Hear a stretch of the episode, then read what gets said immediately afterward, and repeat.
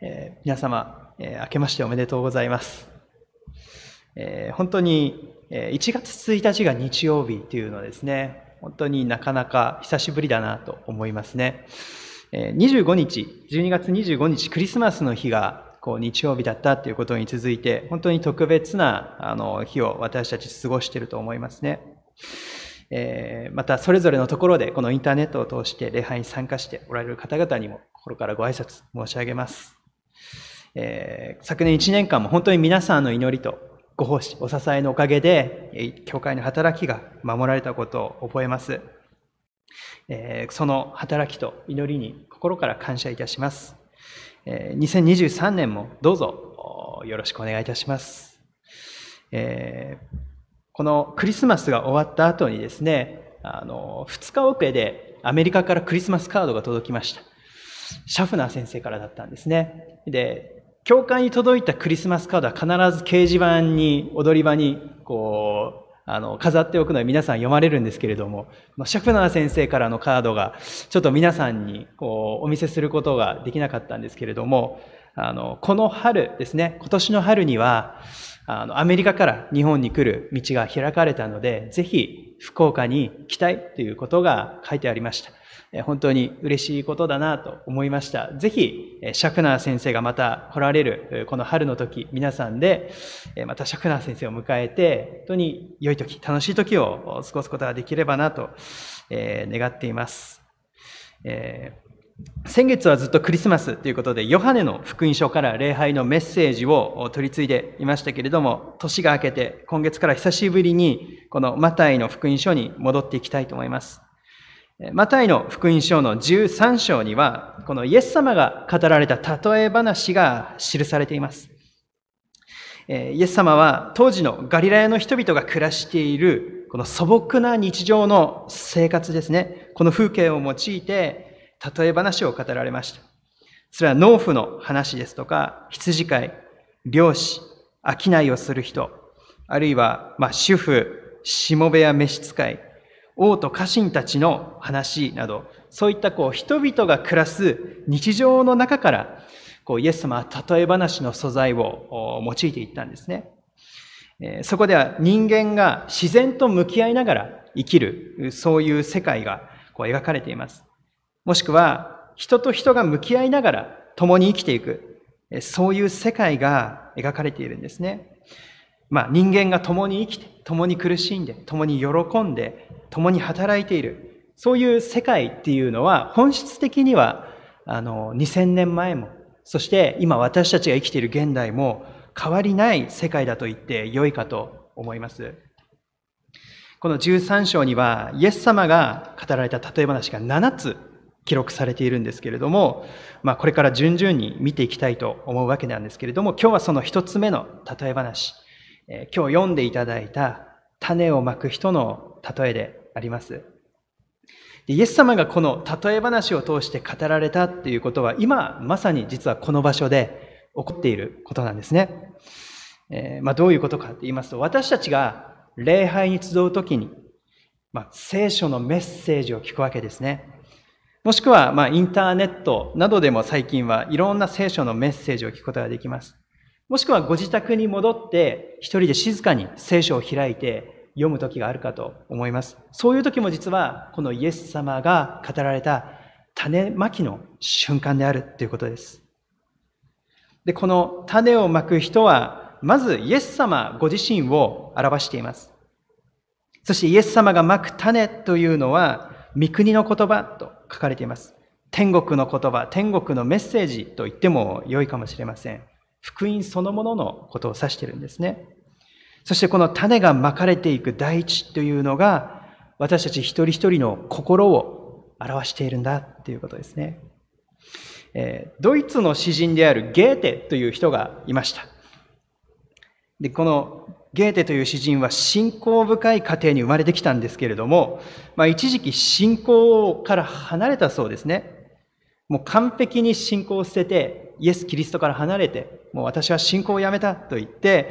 えー、教会から離れた時期があったそうです。で、その頃に書いた書物の中に、このイエス様の種まきの例えに言及した文章があるそうなんですね。で、その中で、この詩人ゲーテは、このように語ってるんですね。道端にも、石だらけの土にも、茨の中にも、同じように種をまく、この人は、一体何なんだろうか。もう少し頭の良い農夫なら、こんな巻き方はしないだろう。こんな風に皮肉たっぷりに語っているそうなんですね。もう少し頭の良い農夫なら、こんな巻き方はしないだろう。つまり、優れた農夫であるならば、最初から良い土地だけに種をまいて、そして種を無駄遣いするようなことはしないだろうというんですね。まあ、ゲーテはすごく現実的なことを言ってるんだなと思います。しかし、この一見無差別に無駄に種がまかれているようなこのところに、実はこのイエス様の語られた例え話の核心が一番大事な点があるんですね。今日、え、皆さんに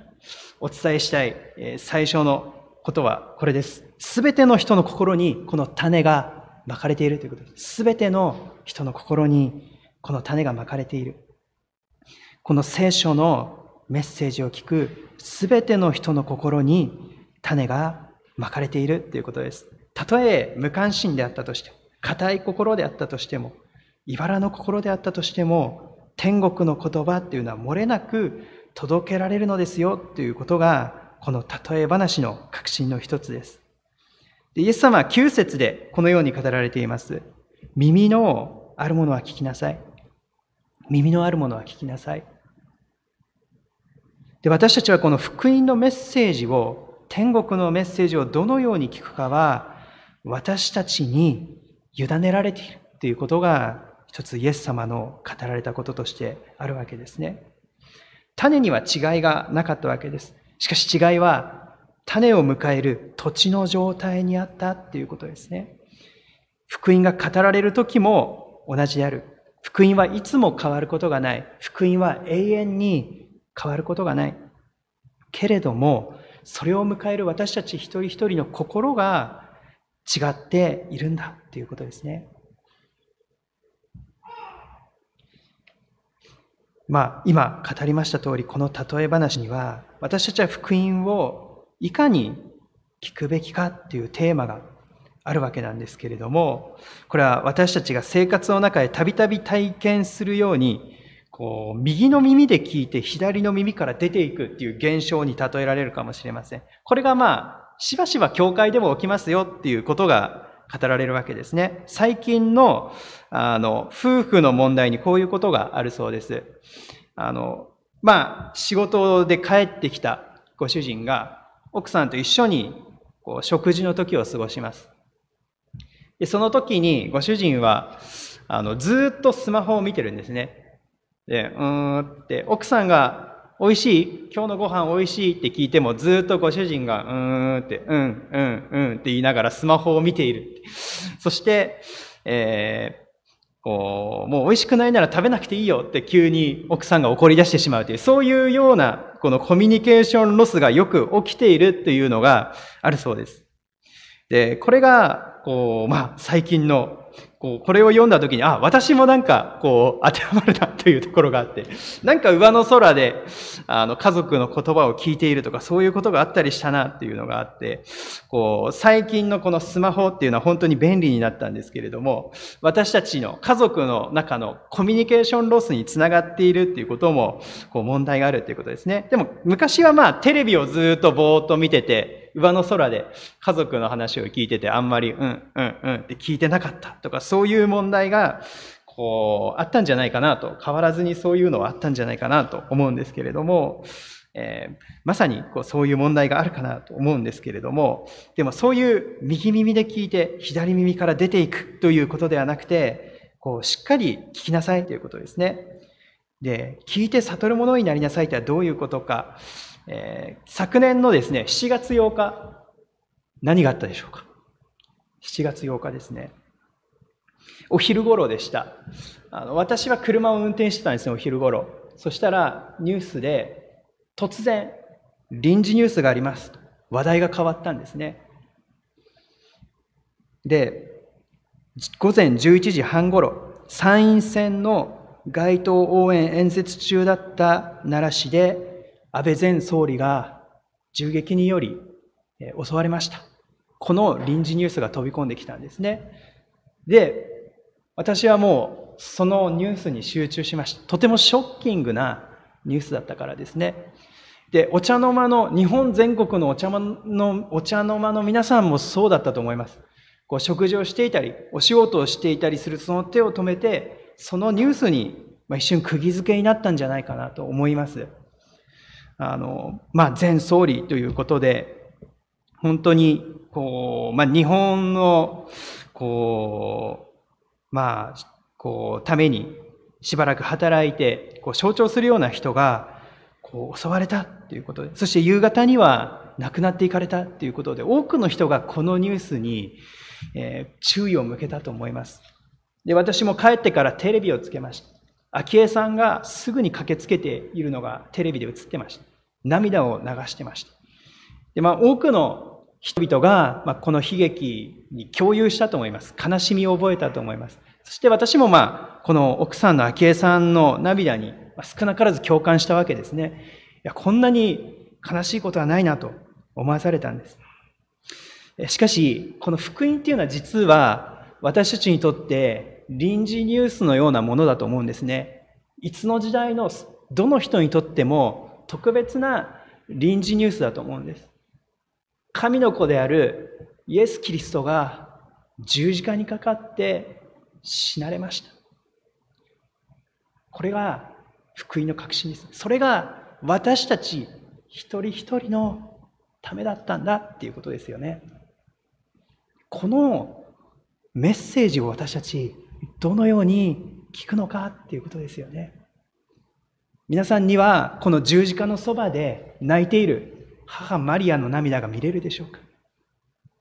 自分の息子が目の前で鞭打たれ十字架にかけられて亡くなっていくこの母の涙を見ることができるでしょうか？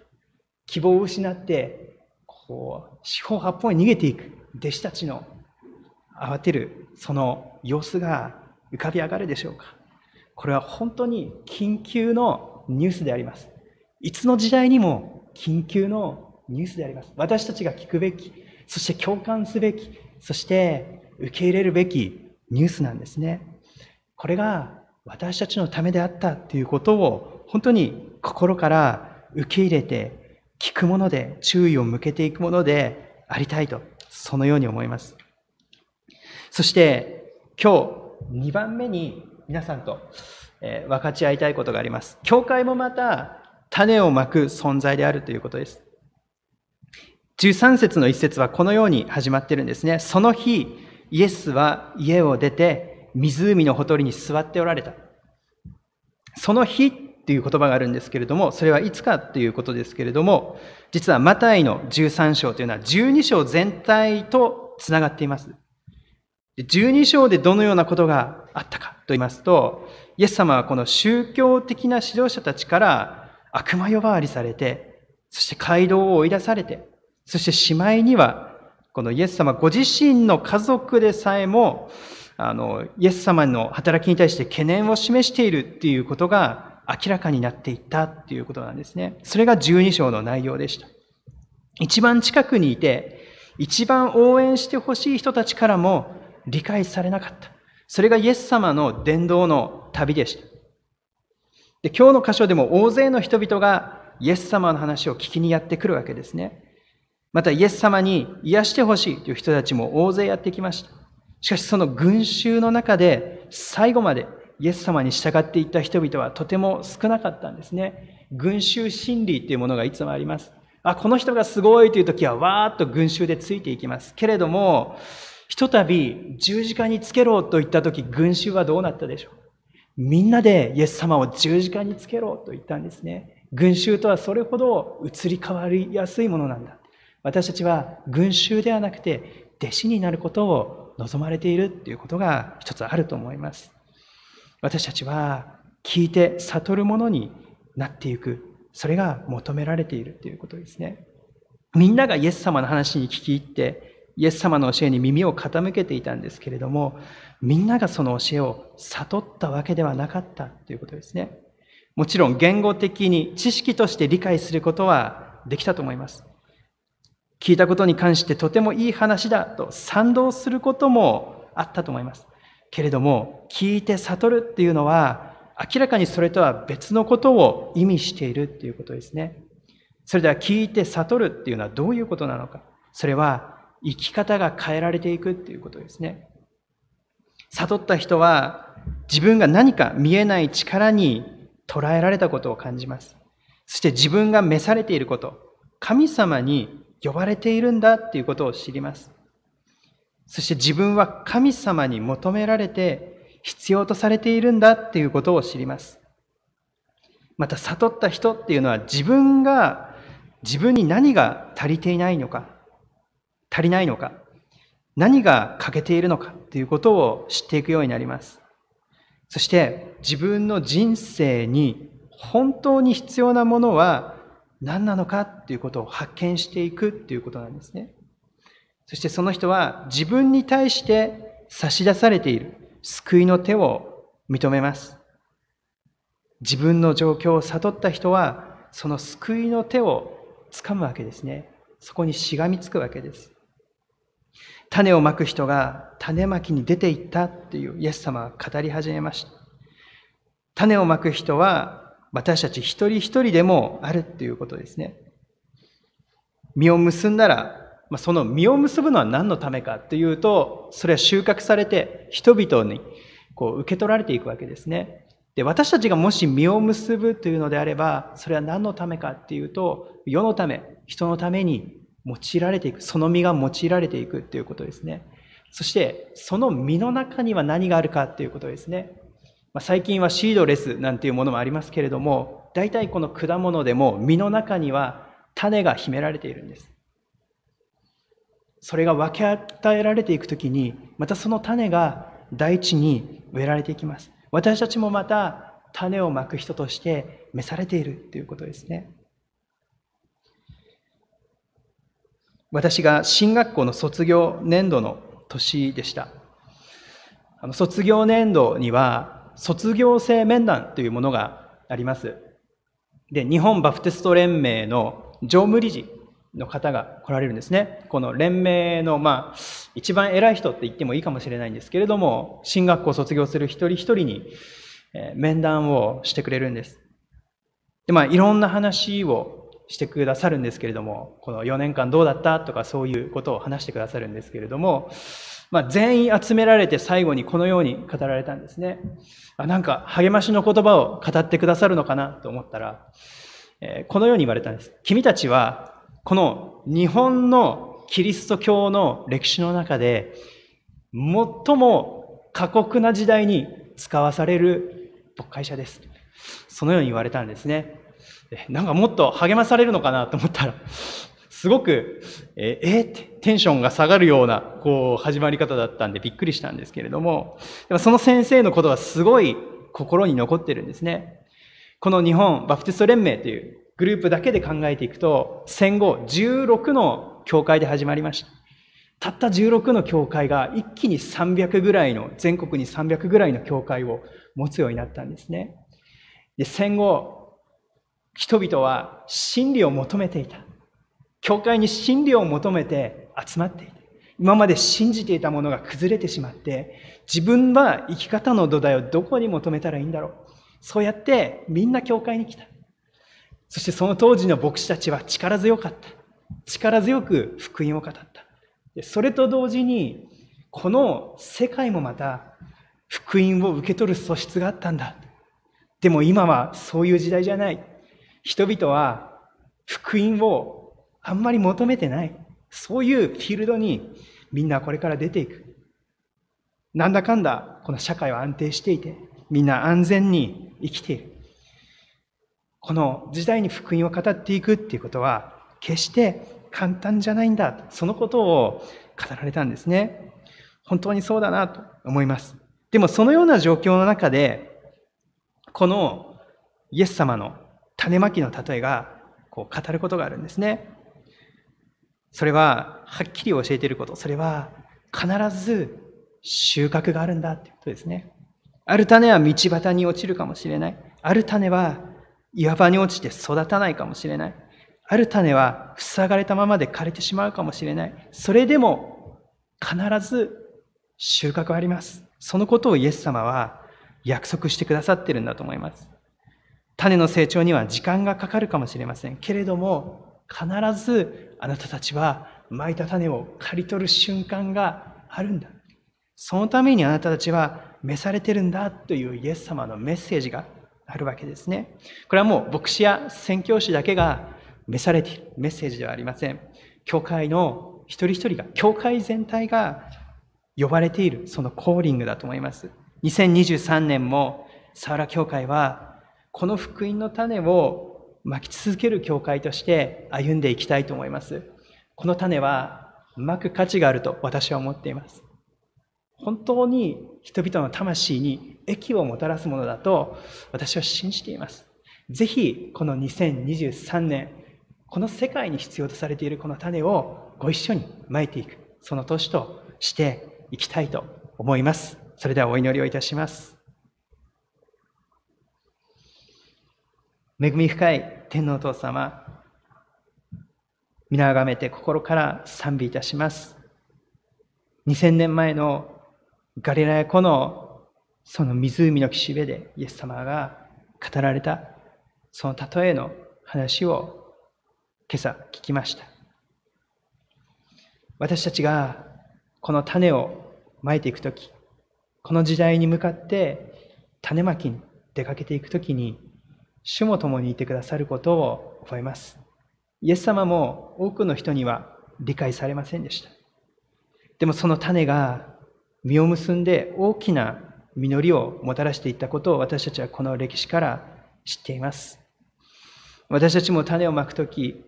本当にそれは、え厳しい旅の中にあると思います。